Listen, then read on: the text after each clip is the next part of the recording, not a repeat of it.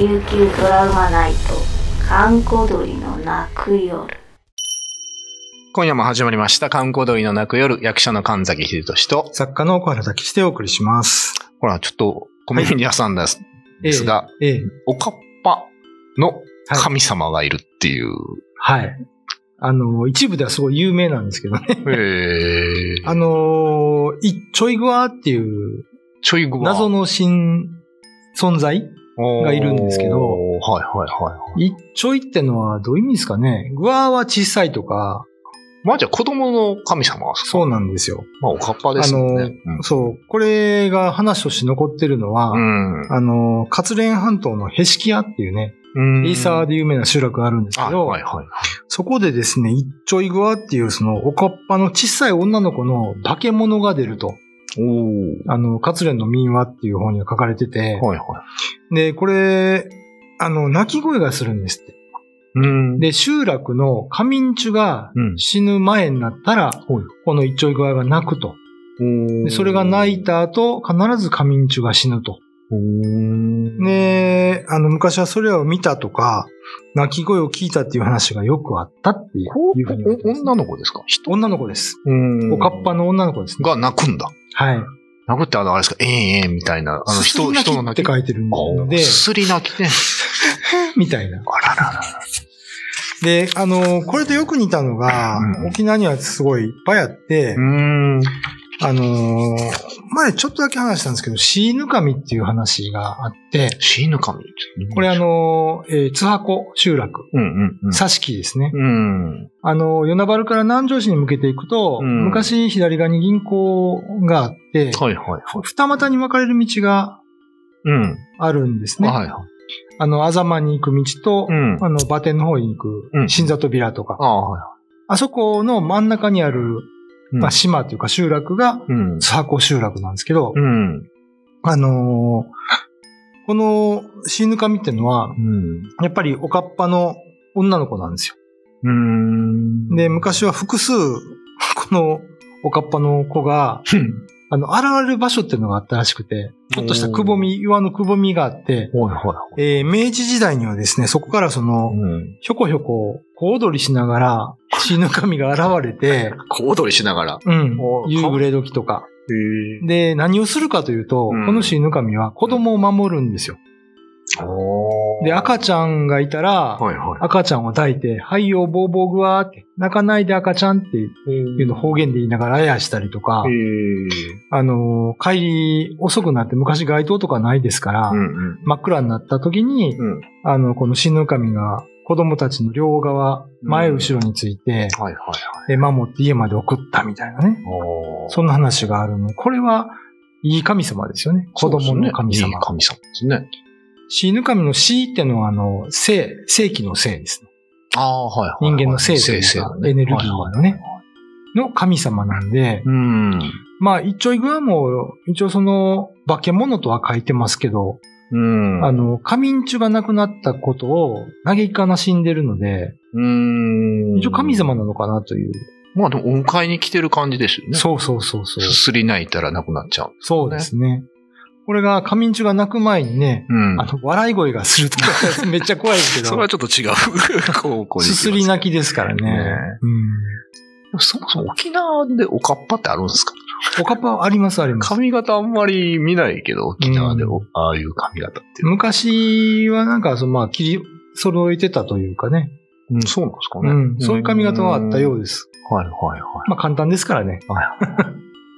なんかよくああいう、あれなんかな？なんか漫画のイメージなんかな？その、おかっぱ頭の女の子を二人引き連れてくる妖怪みたいななんか、ナイス俺なんで見てんのかなああ、本土にはありそうですよね。鬼滅の刃かな？なんかか、な？んかその、その式神じゃないけど自分のそのね、うん、手下的に小さいおかっぱの女の子を引き連れてくる悪の妖怪みたいなイメージなんかあるんですよ。なんか。ああ。なんかいるのかもしれないですね。じゃあもうそのあたりのちょっと詳しい話はネットの方で。はい。行はい。しょうね。えー今夜のお相手は神崎秀俊と、小原武史でお送りしました。だおかっぱの女の子ってちょっと怖いんです、僕、イメージ的に。確かにねちょっと着物を着てなんかこの子っているみたいあのー沖縄に大山貝塚という場所があって、はいはいはえー、ベースの横にある、フェンスの横にある滝なんですけど、あそこでよく目撃談で言われるのが、うん。うん。ちょっとした階段があるんですよ。大山貝塚に行くときに。はいはいはい。それを登っていると、うん上からおかっぱの女の子が現れると。で、その女の子はマリオをついてるんです。わあ。なんか悪魔の手割り歌みたいな。ポンポンと。それ、それ怖いな。怖いっす、それは。すると、マリが、女の子の手を離れておう、石造りの階段を降りてくるんですよ。ポーン、ポーンって。で、女の子が両手を伸ばしてカタカタって降りてくるんです。後ろからうん、鬼面の老婆がお追いかけてくると。うわそういう目撃談というか、ありますね。怖い。あいや、でもなんか、おかっぱの少女ってそういうイメージ。手まりをポンポンついてなんとかね。かね、で、両方、そう、やっぱりでもなんかその、そう。鬼面の老婆の横にいる、いますみたいな。そうそうそうそう。ちょっとね、ね怖いイメージもありますよね怖いで。すよね。うんまあ、あのーこの死ぬ神とかうんいうのは、県内結構いろんなところに伝承として残ってたりするんですけどうね。んまあ、怖いのではないですね。これはどっちかというと神様系なんですけど、さっきの大山貝塚みたいな怖い系もありですね。それはどっちなんですか？幽幽霊ですか？それとマジモン系なうんの大山海スカのやつは手マジ割り。モン系なのかな？まあでも一応マジですかね、歌きですからね、あー神様系なんですけど、はいはいはで、挿し木い。でうん。同じような話があって、うーん。あのーかくれんぼをしてたんですよ。うん昔人がね。はい。そしたら、どこからともなく女の子が来て、おかっぱの着物着た子ですよ。あららで、かくれんぼしようって言って、うん。一緒にかくれんぼをしてた。うん。で、まあ、あのー、挿し木の山の方に行くと、うん。えーお墓がいっぱいあるんですよね。山の斜面に。はいはで、あそこにその人隠れてたんですよ。い。うん。で、まだだよ、もういいかいって声が聞こえて、うん。女の子の。で、まだだよって言ってたんですけど、声が聞こえなくなったんですよ。で、昔の古バカっていうね、はいはい。あの、口が開いた、中に地し紙とか骨が全くないようなお墓うん。がいっぱいあったんで、そこで隠れてたんですけど、うん。ふと気がつくとうん夜中になってたと。おあれおかしいなと思ったら、うんお墓の口が閉まってるんですよ。え？いつの間にか岩で。いやいやい蹴っても動かないし、あの、どうしても動かないから、うんうん。あのー泣いて神様に助けをこうってたら、うん。端っこからちょっと光が見えたんで、そこをこう指でやってると、うん。いきなりバーって崩れて、おー。子供が助かったらしいんですけど、その女の子集落で見たの、それが初めてっていう、そういう話がね、なんかの市町村市で僕、えー見ましたね。怖いなそれはやっぱり神様じゃないですよね。お墓に閉じ込めるからね。そうですね。七マジムン系の話ですよね。向けですね。まあでも、今僕らが田舎のね、沖縄の集落行って、はいはいきなり昔の着物着たおかっぱの女の子が目の前にいたら、ちょっとゾッとしますい。よねゾッと。します。でもなんかあんま沖縄、そういうイメージ、手回りとかするの？あ、まあそうか、この年代はしないか。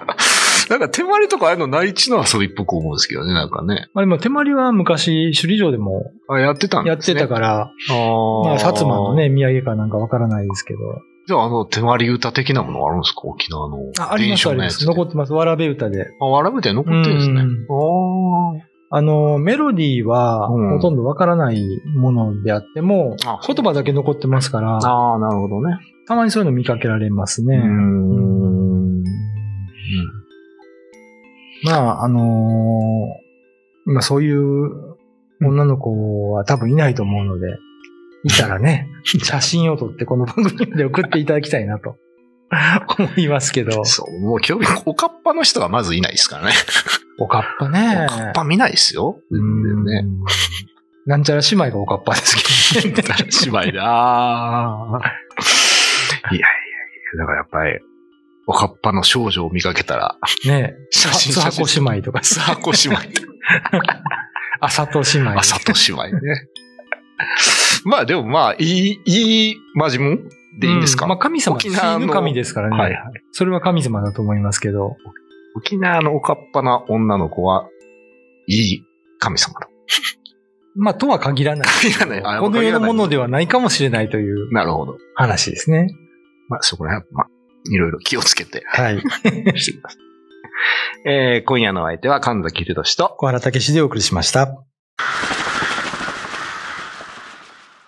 YouTube のチャンネル登録高評価 Twitter のフォローよろしくお願いしますポッドキャストも配信中詳しくは概要欄まで。